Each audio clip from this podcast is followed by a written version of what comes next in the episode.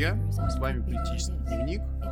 После довольно долгого перерыва, хотя во время этого перерыва мы успели э, записать стрим, который оказался довольно удачным, судя по отзывам. А сегодня, как всегда, мы обсудим э, политическую повестку дня – и в конце нашего выпуска будет небольшое интервью с Андреем Якимовым, который а, работает в организации, которая помогает мигрантам. А, он нам помог организовать помощь а, мигрантам во время нашего стрима. И сейчас мы подробнее узнаем о том, чем он сейчас занимается, и узнаем о способах практической помощи мигрантам вот в, эту, в этой кризисной ситуации, потому что, как говорит Андрей, а, обращений в его организацию все больше и больше. Хорошо, но это в конце, а сейчас а, наша первая тема – это некий апдейт по коронавирусу, о том, что происходит в России. И самая главная, наверное, тема сейчас – это ситуация со статистикой, которая, видимо, а, фальсифицируется в нашей стране достаточно систематически – а, занижается количество смертей от э, коронавируса. А, смерти, наступившие у людей, которые заразились коронавирусом, записываются в другие а, заболевания. Из-за этого общее количество смертей гораздо ниже, чем в даже самых успешных э, европейских странах. Это выглядит аномально на общем фоне. При этом главная проблема в том, что стратегия выхода регионов из карантина зависит от э, цифр заболеваемости и цифр смертности. Если эти цифры подделываются, то а, непонятно, на основе каких данных а, регионы принимают решение о выходе из карантина и насколько это вообще опасно. То есть, в принципе, все это выглядит крайне опасной стратегией.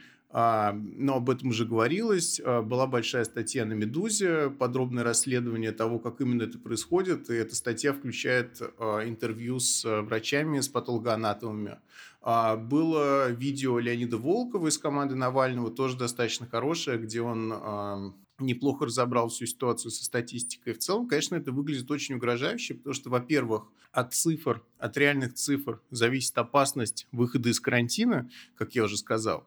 Во-вторых, а, европейские страны, в принципе, другие страны мира будут э, на Россию смотреть как бы еще долго, ну, то есть и не понимать, откуда эти цифры взялись. От этого может зависеть в том числе визовые ограничения. Вот еще такая вещь, да? А, да, всем привет, это Илья Будрецкис. А, да, но на самом деле Россия уже заняла довольно такую жесткую официальную позицию, в частности, потребовав от нескольких западных изданий, чтобы они прекратили публиковать а, статьи, обвиняющие российские власти в том, что они сознательно занижают количество жертв, количество смертей. Хотя практически все это уже вылезает наружу. Вот э, помимо того, о чем ты сейчас уже говорил, а, наверное, многие знают о выдающемся публичном выступлении а, петербургского губернатора Беглова, да, который назвал две цифры. Одну а, это цифра умерших в городе от э, коронавируса, и другую это количество умерших от э, внебольничной пневмонии, которая превышала первую цифру там, в, практически в 7 раз. Вот. И на самом деле то, что в силу вот своего, так сказать, там, небольшого ума, да, Беглов э, озвучил, является общей практикой для э, всех э, российских регионов. Вот в той статье на «Медузе», о которой э, ты уже упомянул, в общем-то, есть, э, э, как бы называются две причины, почему а, продолжает э, более-менее как бы сознательно а, занижаться статистика. Одна причина – это, собственно, прямые сигналы из Москвы, из федерального центра, которые, в общем, прямо говорят о необходимости преуменьшить статистику смертности для того, чтобы регионы могли быстрее выйти из карантина и вернуться к нормальной экономической и политической жизни, позволив, наконец, э, значит, нашему президенту провести референдум о поправках в Конституцию. И вторая причина э, – это, собственно, то, что начиная с 2012 года махинация с причинами смерти практически вошла в такую вот привычную, привычную практику отчетность российских медицинских учреждений, потому что она связана с майскими указами, где были четко э, значит, названы те заболевания, смертность по которым должна сократиться. Ну и, соответственно, нужно показывать как бы статистику, согласно которой эта смертность сокращается. Поэтому, в принципе, когда был Угу. Когда, когда был э, дан, так сказать, вот этот вот сигнал, связанный с коронавирусом, на местах э, вот функционер медицинских учреждений, они уже очень хорошо понимали, э, что, собственно, от них ожидают, и практически как бы с полуслова поймали вот этот вот угу. сигнал. Вообще, конечно, эта ситуация с статистикой смертности и с майскими указами а, по идее, это должна быть ожидаемая вещь, но меня это все равно удивило. Действительно, в майских указах же были написаны точные цифры а, заболеваемости, ее снижения по конкретным болезням, и вот, собственно, эти цифры, как и другие цифры из майских указов, а, были достигнуты или там в какой-то степени были достигнуты вот такими вещами. В принципе, наверное, пора привыкнуть к тому, что как только в нашем госуправлении возобладало вот это фетишизм цифры и того, что нужно показатели какого-то достигнуть, даже такой показатель, как смертность, его тоже можно достигнуть, в принципе, фальсификациями. И вот сейчас мы это видим, и это, конечно, очень опасный процесс, потому что, ну, если нет реальной статистики заболеваемости и смертности, совершенно непонятно, что сейчас происходит с вирусом, а, и э, можно, конечно, ускорять этот выход из карантина, но что если он будет, э, тогда весь предыдущий карантин будет бесполезным, да, если в регионе даже не достигнут пик заболеваемости, какой смысл сейчас выходить из карантина? Если это желание спасти экономику, то она уже, на самом деле, чудовищно как бы просела, и кризис очень глубокий уже наступил, и по цифрам ВВП годовым это будет видно. Вот. То есть, э, конечно, очень странная ситуация. Но и при этом э, постоянно вот э, случаются такие экстраординарные как бы прорывы э, реальности такой очень жесткой, да, печальной как бы реальности роста эпидемии. Сначала это произошло в Дагестане, вот сегодня такая, ну, просто катастрофическая новость из Красноярска. Я не знаю, видел ли ты, что сегодня вот выявлен очаг коронавируса в Олимпиадинском ГОК, где, э, значит, э, более 800 работников mm-hmm. компании, то есть, которая не прекращала работу рабочих, вот они заражены коронавирусом, там, значит, практически в режиме чрезвычайной ситуации был развернут какой-то полевой э, госпиталь там на сотни мест для вот этих вот заболевших. Что это значит? Это значит, что план по выходу, например, Красноярского края из режима самоизоляции поэтапно, он будет как-то сейчас очень быстро скорректирован, как бы, видимо, да? А если вот такие э, ситуации обнаружатся в каких других регионах, которые тоже как бы выходят да, да, из да, карантина? Да. Вот, э, хотя на самом деле а, ну вот и статистика, такие наблюдения, э, да, вот, например, моих знакомых э, врачей по Москве, они, в общем, говорят о том, что за последние а, неделю, ну, действительно снижается количество людей, например, которых доставляют по скорой mm-hmm. помощи. А, тем не менее, совершенно непонятно, так сказать, не будет ли а, второй волны, не будет ли вот таких вот э, эксцессов э, в Москве или в каком-либо другом регионе. Поэтому, в принципе, вот это вот отсутствие Э, отсутствие стратегии, да, отсутствие какого-то внятного э, плана как бы с, э, борьбы с эпидемией и желание как можно скорее вернуться как бы к нормальности, да, оно, в общем, связано с непредсказуемостью и опасностью вот, дальнейшего распространения mm-hmm. инфекции.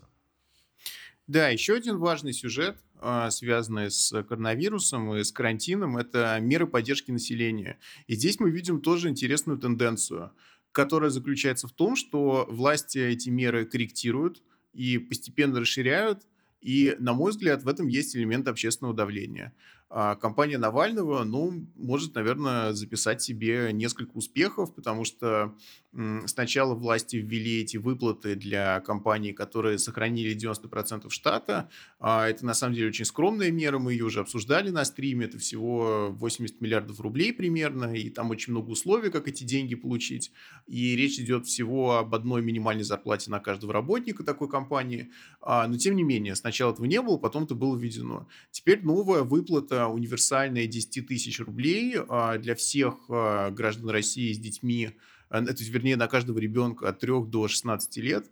Тоже, конечно, очень странная вещь, если 17 лет ребенку. Что, почему, почему до 18 лет не доведена эта, эта цифра? Это совершенно непонятно. С другой стороны, все равно это, наверное, самая большая мера поддержки, которая пока вот была введена нашим правительством. И тоже, с одной стороны, этого, наверное, не было бы без общественного давления. С другой стороны, конечно, характерно, как, в принципе, наши власти подходят э, к самому этому вопросу поддержки населения, что все это сосредоточено на детях поддерживаются даже не семьи, а поддерживаются именно дети. И, в принципе, это продолжение какого-то предыдущего тренда, потому что м- еще в прошлом году были объявлены меры по там, росту пособия на ребенка, а дополнительные меры были объявлены Путиным в его послании январском, Сейчас уже кажется, что это другая какая-то жизнь, что в январе вот Путин объявил а, об изменении Конституции, о каких-то новых мерах поддержки. Это было уже просто миллион лет назад, но все равно, да. И сейчас, на самом деле, те меры, которые предлагаются вот по поддержке детей, это продолжение той же линии. То есть для нашего государства вот эта политика поддержки как бы, семей, политику поддержки рождаемости. Вот по-прежнему видно, что это самый ключевой и важный вопрос, и в конечном счете все их вот мышление в социальном вопросе ориентировано на это. При этом то, что у некоторых людей может и не быть детей, ну вот они должны как-то сами себя спасать, видимо, такая логика. Да? То есть государство, оно только на будущее поколение распространяет свою поддержку. Да, но при этом понятно, что вот эти э, даже очень скромные меры, да, вот эти 10 тысяч на ребенка, они будут, конечно, записаны в, в актив властей, они будут постоянно вспоминать э, все ближе к моменту вот проведения вот этого голосования по э, Конституции. Вот, mm-hmm. и а, поэтому, конечно, это такой будет э, важный признак того, что Россия становится все более социальным государством, что окончательно будет, э, значит, триумфально в э, Конституции зафиксировано. Но, кстати, вот по поводу того, насколько даже вот эти выплаты на ребенка оказались результатом общественной кампании, я согласен, да, что, безусловно, вот эти вот пять шагов для а, России сыграли здесь определенную роль.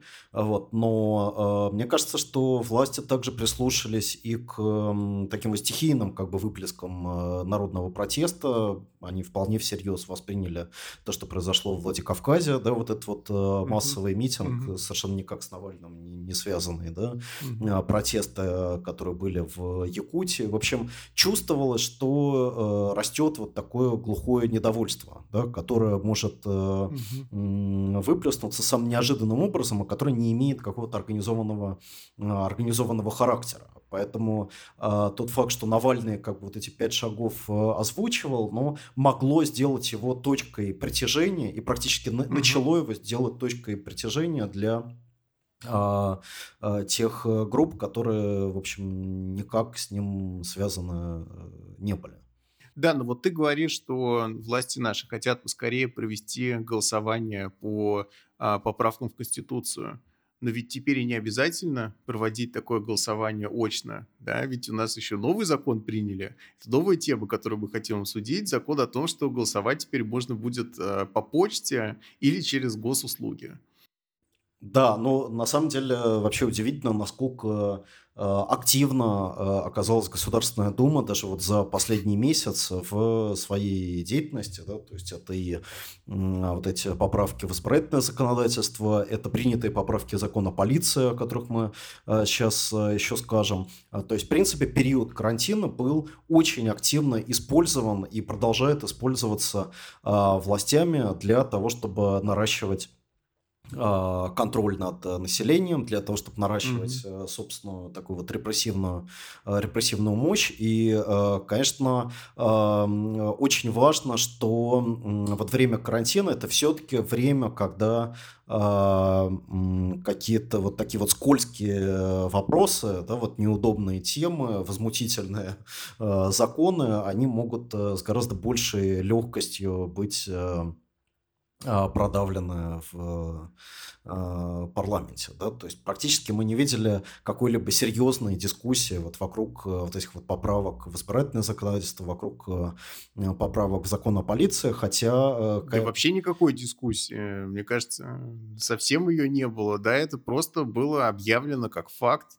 И, наверное, среди всех этих нововведений вот это голосование по почте через госуслуги – это самая важная вещь, потому что, по большому счету, это полностью нивелирует само голосование, уж каким оно не оставалось в России. То есть фальсификации с помощью вот этой истории, они уже абсолютно не ограничены. И, честно говоря, мне кажется, что с точки зрения вот нашей такой псевдодемократической системы, э, вот это изменение правил, оно будет равнозначно э, умному голосованию Навального, но только в другую сторону. То есть если умное голосование максимально настолько, насколько это возможно, обнажило уязвимости этой системы, то теперь э, эти уязвимости закрыты, самым тупым и брутальным способом, потому что теперь можно будет любые цифры нарисовать этого голосования по почте. Как раньше никому не мешало, ничто не мешало им рисовать э, цифры на досрочном голосовании. Я сам был свидетелем чудовищного просто досрочного голосования в Петербурге в 2014 году за Полтавченко, за губернатора. Сейчас это будет по почте, на госуслугах происходить. Опять же, а, в некоторых округах в Москве же а, Эксперимент это был проведен а, на московских а, муниципальных выборах в прошлом году. А, в Мосгордуму, на выборах Мосгордуму. Да, выборах Мосгордуму, прошу прощения. И, э, и, и уже, собственно, было видно, как это электронное голосование используется. Вполне себе вектор был указан. Сейчас вот это распространится на всю страну. То есть мне кажется, что, в принципе, вот из всех этих э, последних изменений это наиболее важное. Оно, конечно, ну, то есть нас ставит уже в другую какую-то ситуацию. Мы в другой политической реальности будем жить, когда выборы можно будет переписать уже совсем очень легко. Ну да, но на самом деле все равно как бы выборы, э, даже э, с абсолютно фальсифицированным результатом, они так или иначе связаны с проблемой ну, легитимности в глазах самого населения. Да, то есть, если там на эти выборы вообще никто не приходит, или на них приходят э, там 90% и голосуют как бы одним образом, а результаты как бы объявляются совершенно другими, а, в принципе, это все равно создает политическую проблему. И такая политическая проблема может э, появиться даже вот на ближайших а, региональных выборах, которые должны прийти, пройти вот в единый день голосования в сентябре этого года, а, потому что, в общем-то, ну, ни один из э, действующих э, губернаторов не набрал серьезных очков, так скажем, аккуратно, да, по итогам борьбы с э, пандемией коронавируса, а скорее как бы наоборот. Да, рейтинги всех властей и, прежде всего, региональных властей, они как бы очень серьезно упали. Вот, и, mm-hmm. конечно, все эти изменения поспешные в избирательном законодательстве, они проводятся для того, чтобы сначала перестраховаться от значит, падение а, голосования за а, кандидатов от власти на вот этих региональных выборах, а затем значит, для того, чтобы, по-видимому, гарантировать вот, большинство Единой России в следующей Государственной Думе. Угу. Да, но я думаю, честно говоря, что на этих выборах сентябрьских не позволят а, даже ту ситуацию, которая была в 2018 и 2019 году. А, я думаю, что губернаторы не будут проигрывать на этих выборах, и люди, конечно, будут недовольны, но все равно, мне кажется, что больше уже не допустят такого. То есть степень фальсификации усилится. Но это же не единственное нововведение, но, есть еще... Э, э, а... Да, угу. но я просто к, к этому хотел еще, э, хотел еще добавить, что, собственно, именно потому что э, в, даже в условиях, вот, которые созданы вот этими новыми новым, э, новой редакции закона э, о выборах, все равно как бы существует сильное опасение конкуренции со стороны оппозиционных кандидатов, все равно их достаточно серьезно боятся. И вот именно с этим связана такая вот волна, волна репрессий, а, против самых разных региональных оппозиционных политиков, да, ну, об аресте вот такого известного своим бандитским прошлым человека, как Анатолий Быков в Красноярске говорилось уже очень много, вот, но продолжаются репрессии и против э, людей, обладающих гораздо меньшей Э, известности вот на федеральном уровне.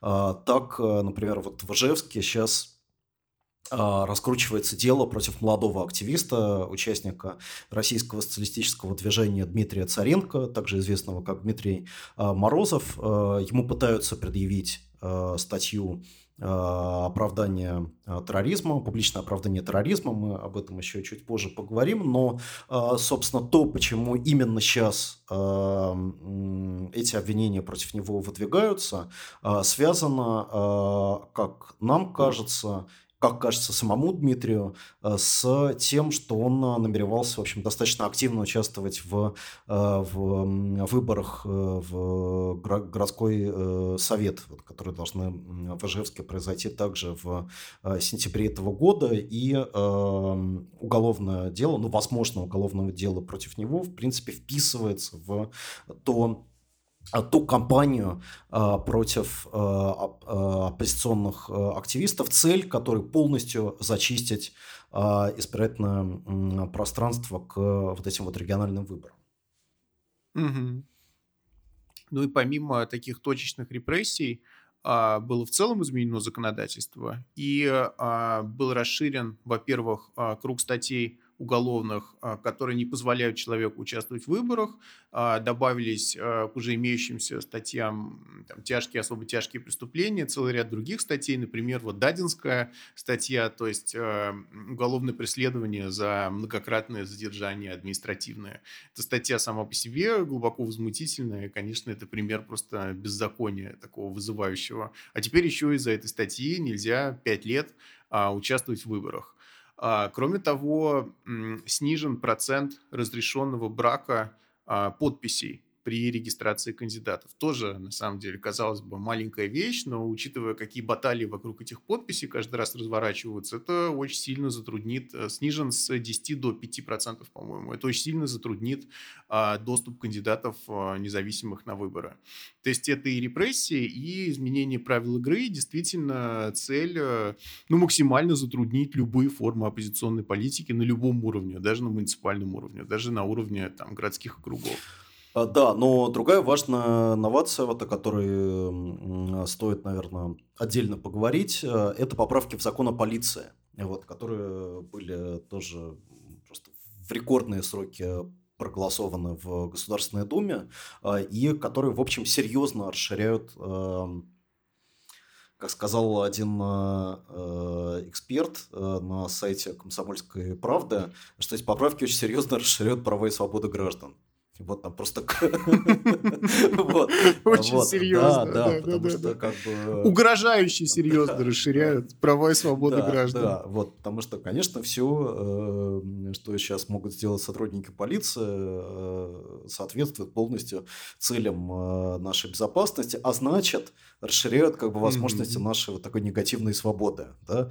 Поэтому, поэтому например, право там сотрудника полиции вскрывать транспортное средство, как бы в отсутствие, значит, самого э, человека только потому, что у него есть подозрение, что, значит, это средство вот, там для чего-то использовались или э, в нем могут содержаться какие-то улики, в принципе, оно косвенным образом расширяет свободу даже и того человека, э, который обнаружит, обнаружит свою машину просто взломанной, там, например. Ну, и этого человека, и всех людей в целом, всех граждан, абсолютно, да, это безопасности будет способствовать когда машины вскрываются по подозрению в преступлении, Абсолютно. потом в этих машинах находятся какие-то предметы посторонние на обыске, которые тут же проходят, все это будет очень сильно способствовать Абсолютно. Конечно, охране правопорядка. Ну и целый, целый ряд э, других как моментов, которые э, расширяют, серьезно расширяют права а, полицейских, которые связаны и с возможностью применения а, оружия, и с отсутствием необходимости представляться, значит, и с правом не а, пускать, э, например, людей на проведение какого-то массового мероприятия только потому, что у сотрудника полиции появляются какие-то значит, там подозрения на его счет. Вот все эти поправки, на самом деле, они готовились давно, то есть еще там почти два года назад Министерство внутренних дел а, все это прописала, но, а, видимо, а, ждало как бы нужного момента да, для того, чтобы все это быстро провести через российский парламент. И вот этот вот удачный момент, он наступил, понятное дело, именно сейчас, в, во время, когда все общество абсолютно парализовано ситуации, ситуации пандемии. Да, выглядит как циничная, но тоже вполне ожидаемая мера наших властей. Но там есть, там есть еще интересный очень аргумент э, у всех вот этих э, значит, э, экспертов, да, которые как бы этот закон поддерживали, оправдывали, что у Росгвардии уже есть все эти полномочия. Вот, а у полиции их пока нет.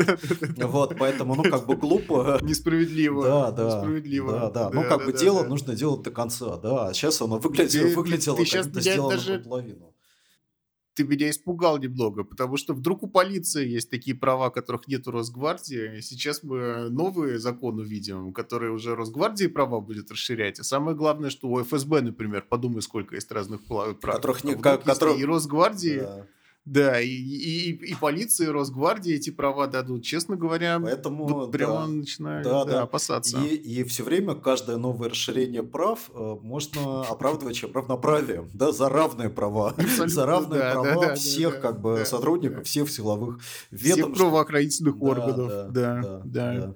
Да и в конечном счете все это права граждан. Права граждан будут просто лучше охраняться, если все спецслужбы будут иметь возможность применить любые средства. Да, вот, вот, вот такие вот аргументы, э, которые звучат, э, конечно, немного безумно, да, но если вы раскроете там любой проправительственный сайт, вот вы обнаружите такие как бы абсолютно да, такие идентичные, штампованные лица, значит, каких-то а, таких вот подментованных как бы экспертов, которые вот э, серьезно вполне все это обосновывают.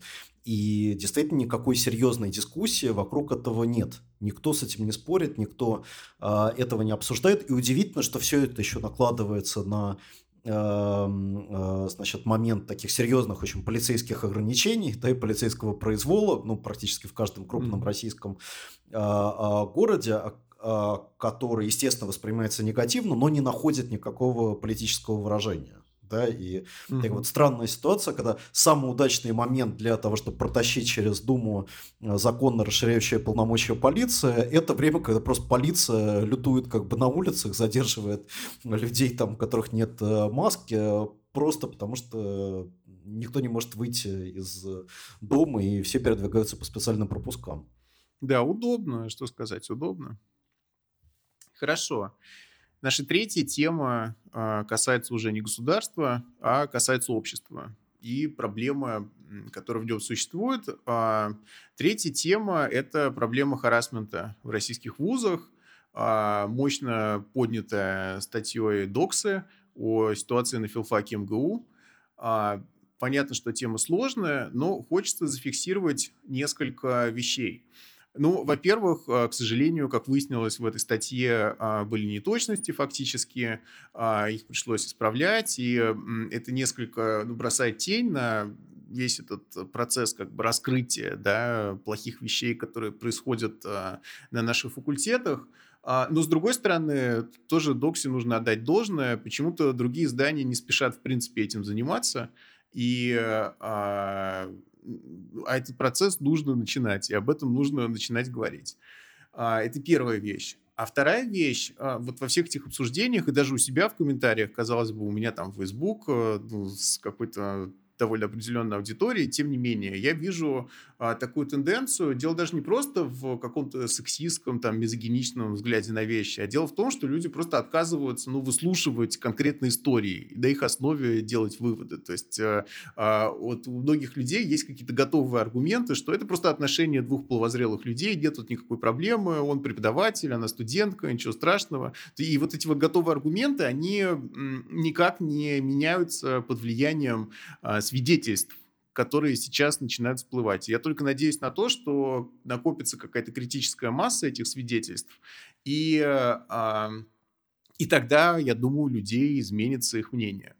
Вот. А я о чем хотел еще сказать? Я хотел сказать о том, как, в принципе, можно было бы решить эту проблему а, харасмента, каких-то там а, сексуальных а, преследований а, в вузах. Ну, во-первых, а, это наличие процедур, и конкретных мест, куда можно пожаловаться, тоже вроде бы очевидная вещь, но в большинстве вузов никаких таких процедур не прописано, и способов пожаловаться, каких-то утвержденных, институционализированных не существует. А вторая вещь а, более сложная, про как бы консенсусные отношения без харасмента между преподавателем и студентом или студенткой. Почему-то все время это студентка оказывается. А, тут а, ну, понятно, более сильный аргумент о том, что вот два взрослых человека, почему вузы вообще вмешиваются в их жизнь, вообще должны быть какие-то правила, это не должно регулироваться правилами. А с другой стороны, мне кажется, что все-таки должны быть какие-то правила, которые не сводятся к рекомендациям. Я изучил опыт американских вузов и обнаружил там а, три позиции. Позиция первая, самая попустительская, что никаких правил нет, да, есть а, какие-то это просто рекомендации или даже рекомендаций нет, вообще никак вузовские документы это не регулируют. А позиция вторая а, ультрарадикальная, что запрещены любые отношения между преподавателями и студентами в любой форме, неважно студенты бакалавры, магистры, просто все запрещено. Вот есть некоторые вузы, в которых такой blanket ban, сплошной запрет действует. А, но есть вторая позиция, есть третья позиция, которая на самом деле наиболее распространена, она, мне кажется, самой разумной. Эта позиция заключается в том, что явным образом запрещены отношения преподавателя и студента или студентки, а, когда этот преподаватель э, прямо сейчас у этого человека ведет курс и может оценить его, или, например, является научным руководителем, или когда он в будущем с высокой вероятностью будет вести какой-то курс и, опять же, может поставить оценку. То есть э, ситуация, когда непосредственно есть э, власть очевидная, прямая у преподавателя над э, студентом. Вот в этой ситуации отношения исключены. Если, э, например, это студент с другого факультета, а, и преподаватель, а, у него никогда ничего не будет вести, и, ну, то есть в учебном плане нет предметов этого преподавателя, это как бы разрешено, да. Вот, мне кажется, что хотя в целом такие как бы отношения в кавычках довольно проблематичная вещь. Вот такой вот подход, э, мне кажется, разумным и таким сбалансированным, что там нельзя встречаться со студентами хотя бы когда ты ведешь у этих студентов или студенток как бы курсы, можешь поставить им оценку и там завалить на экзамене. Вот, э, казалось бы, такая простая очевидная вещь, но в России ничего даже близко похожего до этого не обсуждалось еще. Не только не введено, не обсуждалось до самого последнего времени. То есть даже вопрос об этом нельзя было поднять. И, честно говоря, расстраивает очень, что и, собственно, и сейчас не хотят люди это обсуждать. Там декан филфака сказал, а в чем проблема? Я не вижу вообще никакой проблемы. И почему, почему вообще об этом году говорите как о проблеме. Это просто отношения, а не проблема.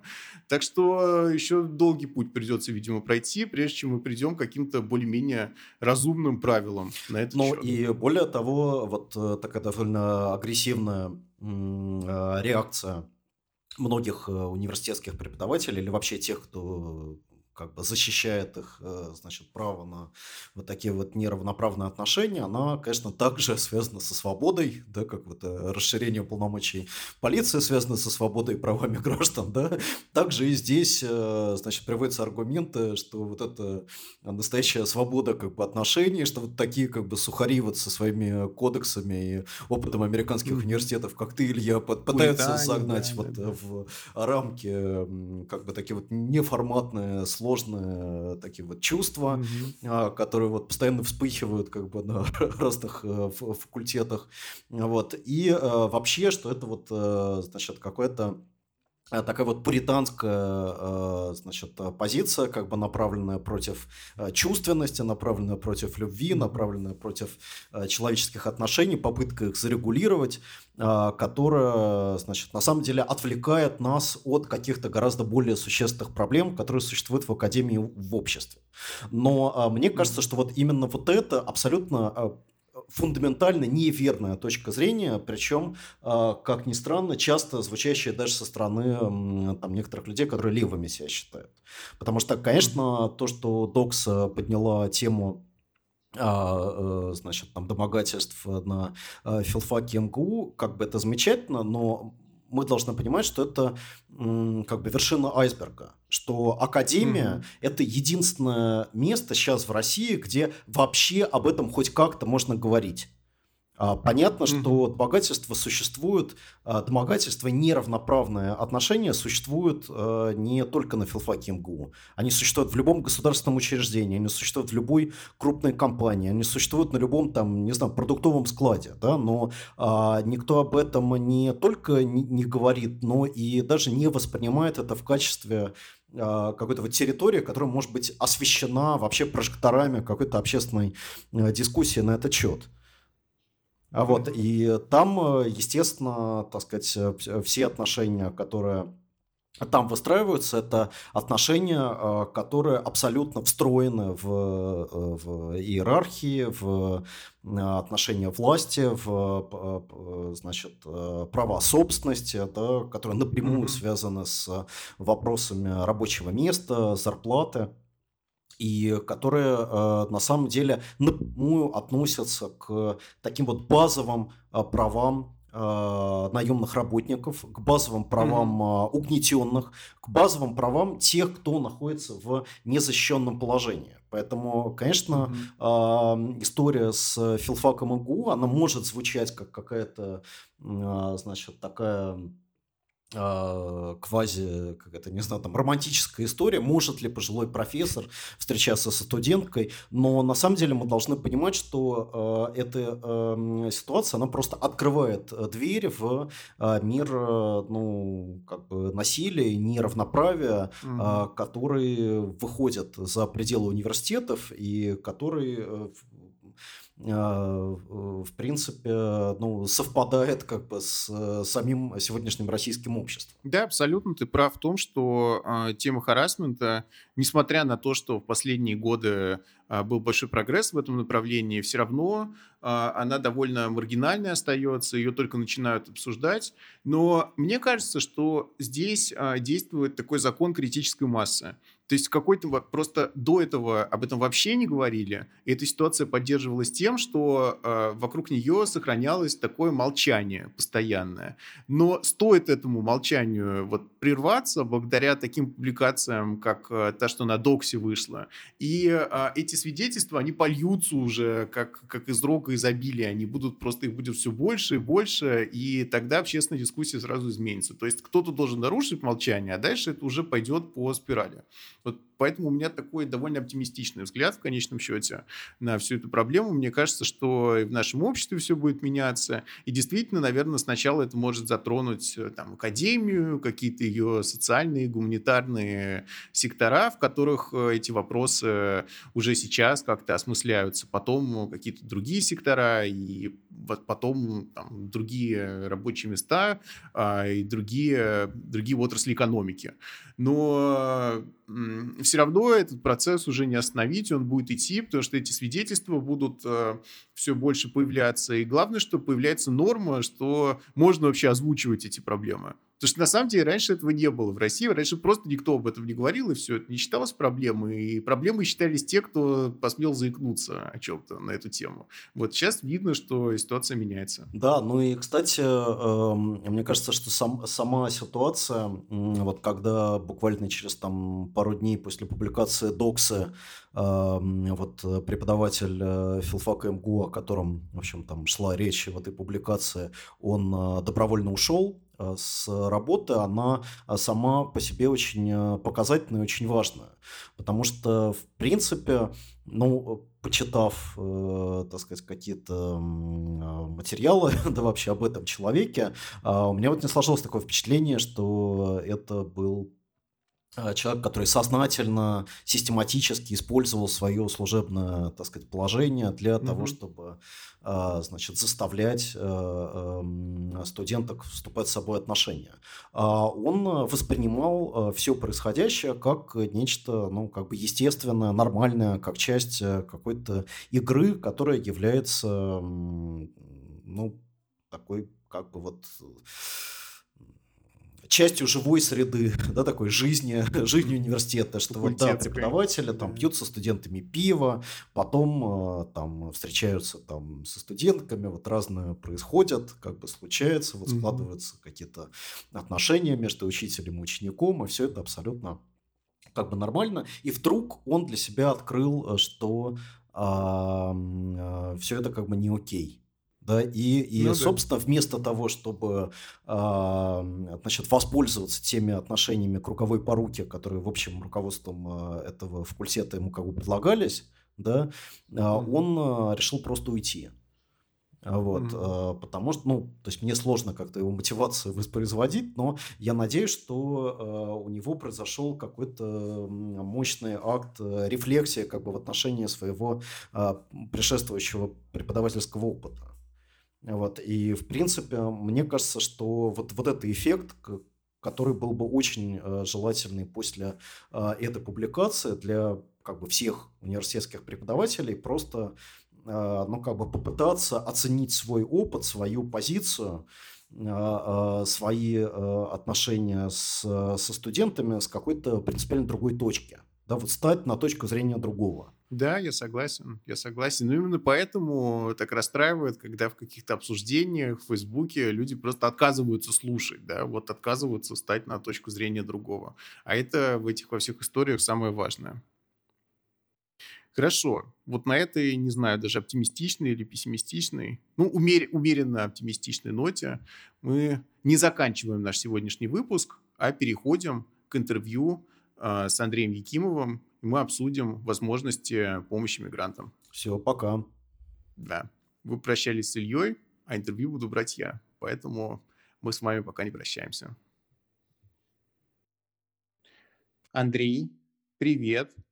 Да, а, привет. Расскажи, пожалуйста, для наших слушателей, во-первых, а, что у тебя за организация ПСП фонд и чем она занимается? Да, э, наша организация «Благотворительный фонд поддержки и развития просветительских и социальных проектов» называется, такое длинное название, короткое ПСП фонд. Ну, соответственно, э, где-то с 2014 года наша специфика в том, что мы занимаемся работой с трудовыми мигрантами и членами их семей.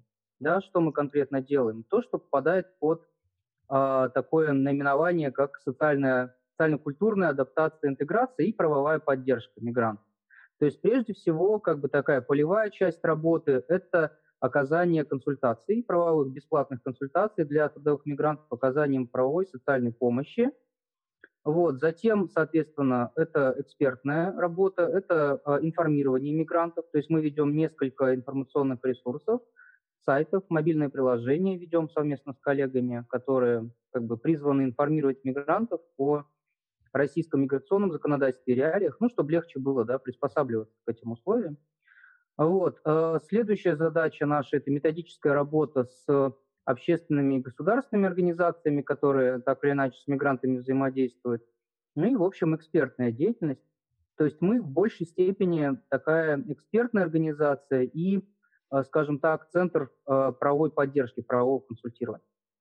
Понятно, хорошо. Но вот сейчас, а, в нынешней ситуации кризисной, с чем к вам приходят а, мигранты, с какими обращениями, с какими запросами? Ну, на самом деле, э, если вот в обычной докризисной ситуации, да, а, структура обращений была примерно такая, что 35% это нарушение трудовых прав, да, разнообразные, начиная от невыплаты заработной платы и заканчивая дискриминацией, незаконными увольнениями, штрафами разнообразными и так далее. Затем на втором месте у нас были вопросы, связанные с взаимодействием с а, государственными органами, ну, например, э, как получить тот или иной правовой статус, да, как правильно оформить документы или как открыть запрет на въезд.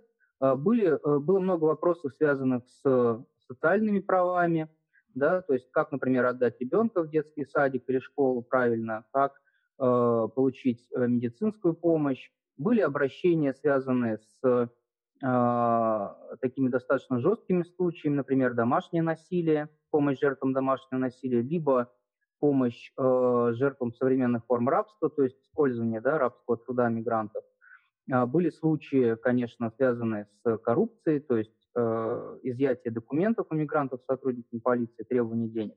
В общем, это такая наша обычная картина. Да? Сейчас в ситуации коронавирусного этого кризиса, да, э, единственное, что поменялось на самом деле, это вот ко всем этим случаям прибавляется еще и просьба как-то помочь э, фактически. То есть э, заявляют люди, да, что остаются без работы, да, например, если это нарушение трудовых прав, то это значит, что работодатель, пользуясь ситуации самоизоляции работника выгоняет, и вот несколько месяцев, да, человек дома сидит и, в общем, оказывается без всяческих там средств к, существованию, соответственно, нечего есть даже бывает.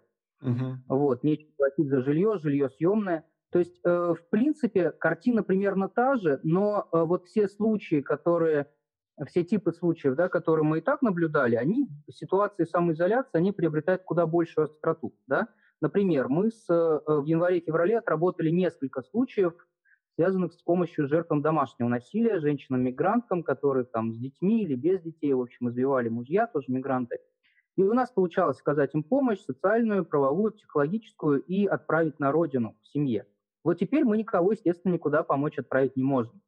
И, соответственно, э, когда возник такой случай, у нас один такой случай достаточно тяжелый, э, нужно искать место, где человеку да, найти временный какой-то приют, а приюты не пускают никого, потому что тоже коронавирусный кризис. Да? Угу.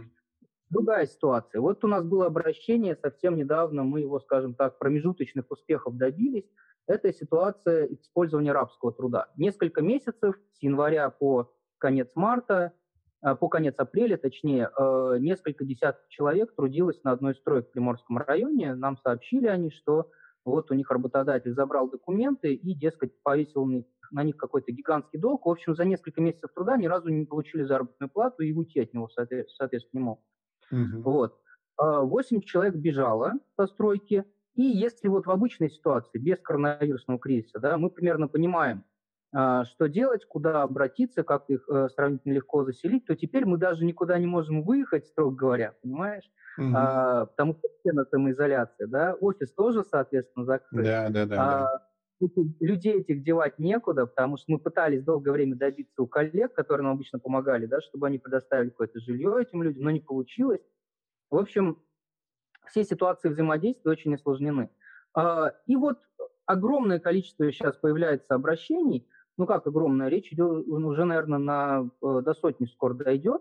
До да, сотни? Люди, да, до сотни. Когда угу. люди говорят примерно следующее, что э, сидим без работы, есть нечего, э, платить за квартиру нечем, дома еще дети, да, нужно понимать, что трудовые мигранты, они вообще сюда приезжают активно работать для того, чтобы пересылать деньги на родину. То есть uh-huh. на родине это по умолчанию, мягко скажем, не очень хорошо с экономикой, да, а теперь совсем плохо. Соответственно, ни им, ни их семьям, да, как себя поддержать, ну, не удается нормально.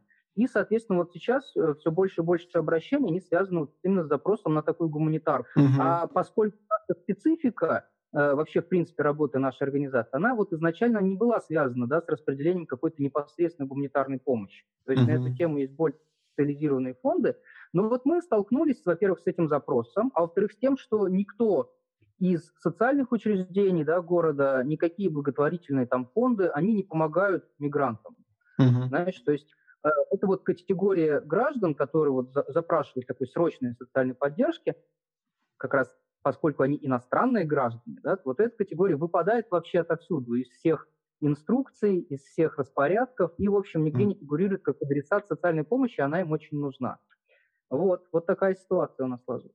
Понятно. То есть э, дело не только в том, что э, условия жизни изменились у мигрантов, но еще и в том, что вам труднее помогать ну, в карантинной ситуации, да, и ваши какие-то отработанные а, меры, а, их труднее реализовывать. Но а, скажи, ведь удалось какую-то общественную кампанию организовать вокруг этой помощи и привлечь э, каких-то новых людей, новых активистов к этому? Да, и это на самом деле большая радость для меня. Почему? Потому что организовалось сообщество да, активистов, такое городское сообщество волонтеров, э, не мигрантское совершенно, да, в основном это местные ребята, ну, может быть, внутренние мигранты, да, то есть из других регионов России, которые, в общем, понимая эту ситуацию, да, вышли э, в том числе на меня и э, предложили свою помощь, поддержку. Э, и, в общем, договорились, договорившись, мы решили, что вот это будет такое э, как раз возможность э, собирать определенную помощь да,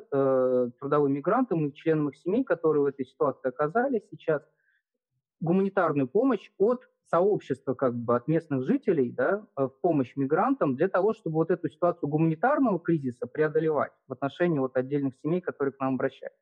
Mm-hmm. То есть как мы поступаем? Есть вот эта инициатива, да, она называется «Поможем мигрантам», работает э, в таком ключе она в Петербурге только. Что она делает? Во-первых, изначально, да, она занималась информированием. То есть было, э, были э, ребятами из этой инициативы сделаны, сделан дизайн коротких почтолистовок, а, нашего фонда, да, они распространялись э, для мигрантов. То есть было рассказано очень коротко, куда обращаться за помощью. Там была горячая линия нашей организации. Ну вот, соответственно, нашу горячую линию стали обращаться и просить вот эту гуманитарную помощь. То есть продуктовые наборы, да, какие-то, может быть, денежные средства. Потому что многие спрашивают одновременно и продукты, и деньги, потому что продуктами как бы за съемное жилье не заплатишь обычно. Mm-hmm. Вот.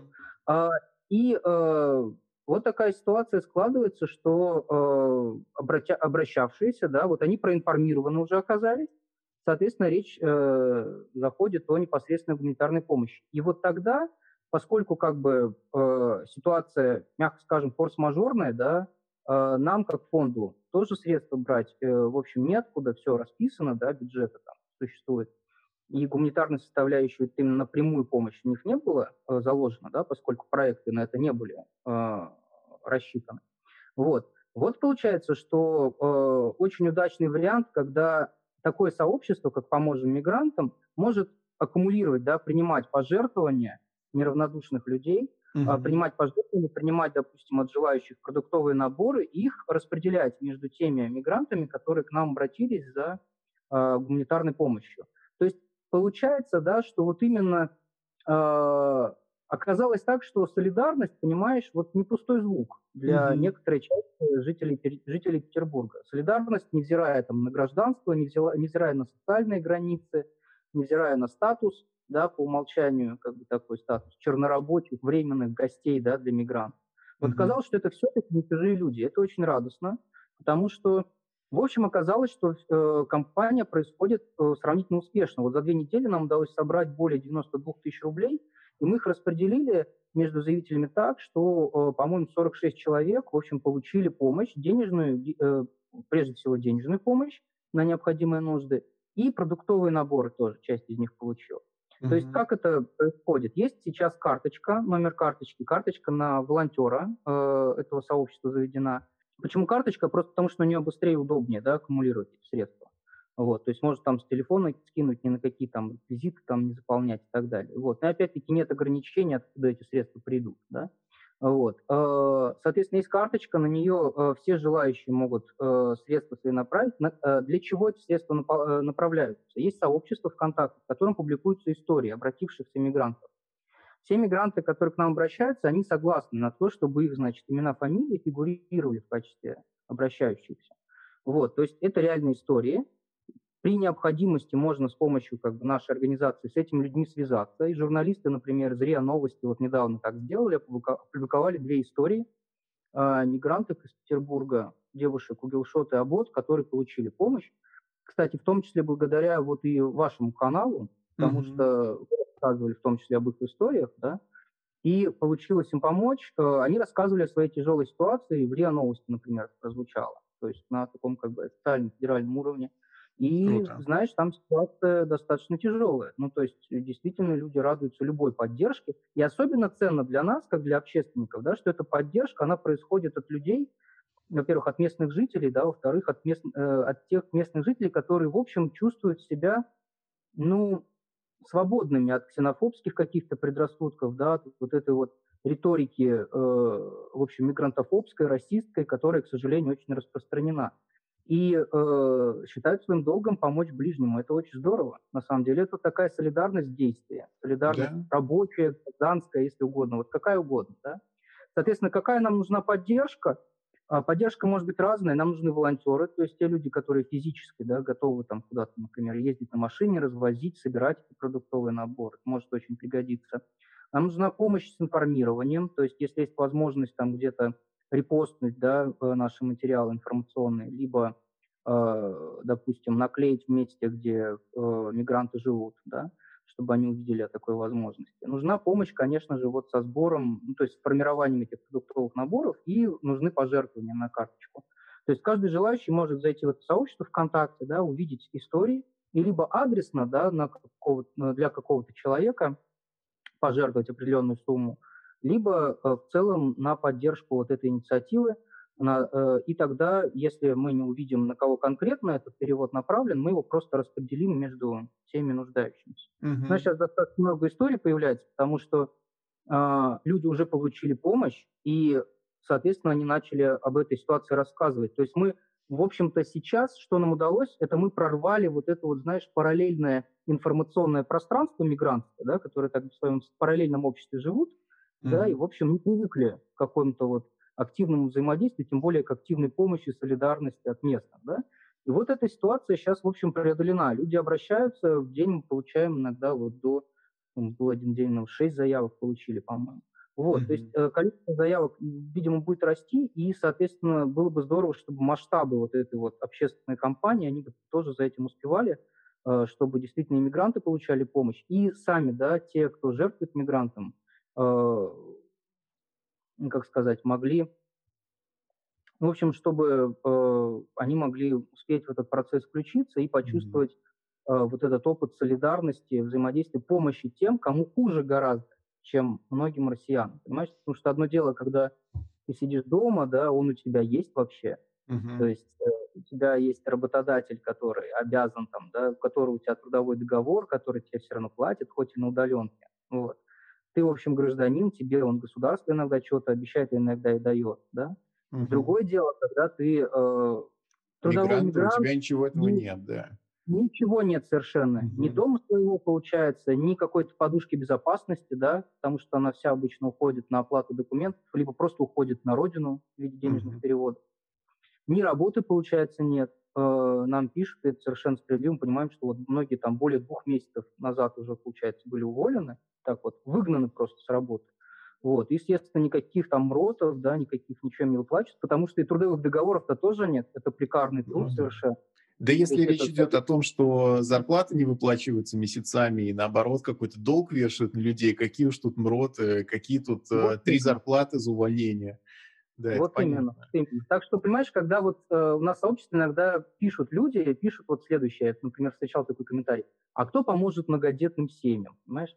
То есть я могу назвать сейчас э, по пальцам рук и ног вообще, у меня хватит перечислить благотворительных фондов и государственных учреждений, которые перечисляют в Петербурге помощь российским да, многодетным семьям. Угу. А вот э, кто бы мигрантам помог, совершенно нет таких. Вот кроме этой инициативы, ну еще, пожалуй, там Красный Крест, да, из каких-то грантовых средств помогает. Но вот такой вот общественной инициативы нет. Ну и, в принципе, mm-hmm. они, к сожалению, мигранты, они по законодательству не имеют права на прямую социальную помощь в Российской Федерации, если не являются постоянно проживающими в России э, гражданами, то есть если не имеют вид на жительство. А вид на жительство имеет примерно процента 4 всех иностранцев, которые здесь. Ну, то есть Понятно. 96% они выключены вообще из этих форм поддержки, а эти формы сейчас крайне необходимы людям. Андрей, а, да я уточню. Вот то, что ты говоришь про сообщество поможем мигрантам, это пока только в Питере функционирует, правильно? Да, да. Ага, а в других регионах, в Москве, например? Я знаю, что в Москве активисты тоже чем-то таким занимаются, но это вне ПСП фонда, да? Это какая-то да, параллельная конечно. история. Это параллельная история. В Москве работает тоже организация «Гражданское содействие», комитет «Гражданское содействие». Они аккумулируют пожертвования, сколько нам известно. Они вообще это обычно делают. То есть вот сейчас просто у них такая нагрузка повышенная. Угу. В Москве есть разные мусульманские фонды, которые помогают единоверцам. Но, понимаешь, это вот немножко, немножко не та история. Вот э, мусульмане, помогающие мусульманам, это понятно. Да? Угу. Э, а вот э, если наша задача как-то содействовать э, равноправию да, этих людей в обществе, да, то было бы все-таки здорово, если бы местное население, да, да не я понимаю, да, да. включилось бы в эту солидарность. Вот угу. этим инициатива как раз и цена. То есть не столько, э, не столько важно даже ее объемы какие-то, да, масштабы, сколько важен вот сам факт вовлеченности людей в проблемы друг друга. Потому угу. что идеальный вариант, да, это считать мигрантов э, своим союзником. Вообще, мне кажется, уже прошло время, да, когда мы были многие из россиян были уверены, что мигранты – это явление временное. Да? Ничего не временное, это постоянное население российских городов, это часто уже наши там, коллеги по работе, это, в общем, э, по отдельным отраслям экономики это большая часть рабочего класса, это те люди, которые здесь живут, работают, привозят сюда детей, то есть это, в общем, будущее города отчасти. И надо, чтобы это будущее было совместным и солидарным, чтобы в этом будущем была взаимопомощь, который вот, вот сейчас куется на наших глазах, и мы очень рады. У меня большое удовольствие, например, было, я сегодня заехал, значит, э, к э, одной петербурженке, которая собрала продуктовый набор. Mm-hmm. Вот, пообщался ну, и отвез продуктовый набор мигрантский. Ну да, вот. конечно, такая прямая солидарность – это... Солидарность. Угу, воодушевляюще. Хорошо, Андрей, ну вот нас слушают люди из а, разных городов. Допустим, кто-то захочет у себя в городе как, с какой-то похожей инициативой выступить. Вот что нужно сделать примерно? Ну, допустим, написать тебе, да, рассказать о своем желании, какие могут быть первые шаги. Информирование, видимо, да. вот. Смотри, да, первый шаг информирования, то есть эм, я бы здесь, кстати, сосредоточился бы скорее на Петербурге, вот, если есть города, в которых есть тоже общественные организации, которые работают с мигрантами, их очень немного, угу. например, есть, да, то можно попробовать выйти на контакт с этими общественными организациями. А Они ты знаешь, что это за города? Ну вот в Москве совершенно точно есть гражданское содействие, мы знаем. И сейчас вообще очень сложно понять, какие общественные организации, работающие с мигрантами, вообще готовы именно на такую прямую форму, на такие прямые mm-hmm. формы. Вот. Поэтому вот именно по Петербургу, да, пожалуйста, с нами связывайтесь, э, рады будем помочь. Если вы из других городов, пожалуйста, пишите, поможем советом, да, в наше сообщество, как начать. Начать, конечно, прежде всего с информирования, с того, что откуда-то к вам должны вот эти фактические истории, да, начать стекаться, и э, нужно иметь сообщество э, людей, которые готовы будут распространять хотя бы информацию об инициативе. То есть самое основное, с чего можно начать, это репост, да, ну mm-hmm. и, конечно же, пожертвование, э, либо участие в качестве волонтеров. Это особый опыт, надо сказать. Вот э, сейчас есть шанс сделать, во-первых, нужное дело, во-вторых, со всех сторон, как я считаю, правильно. Может быть, всякие ксенофобские люди так не считают, но, в общем, дорога им в разные ксенофобские нехорошие места за это. Я считаю, что наше общество заслуживает быть равноправным, справедливым для всех, включая иностранных граждан. Андрей, на этой супер оптимистичной ноте Спасибо тебе большое за то, что поделился знаниями и э, помог, помог другим помогать, объяснил, как это делать. Ну, я думаю, что мы с тобой еще поговорим, и, может быть, даже на каких-то стримах или в нашем подкасте еще раз тебя пригласим, чтобы ты рассказал, какие успехи да, были за последнее время. Спасибо тебе да. еще раз. Спасибо тебе, Илья, за поддержку информационную и удачи в работе. Тебе тоже. Пока.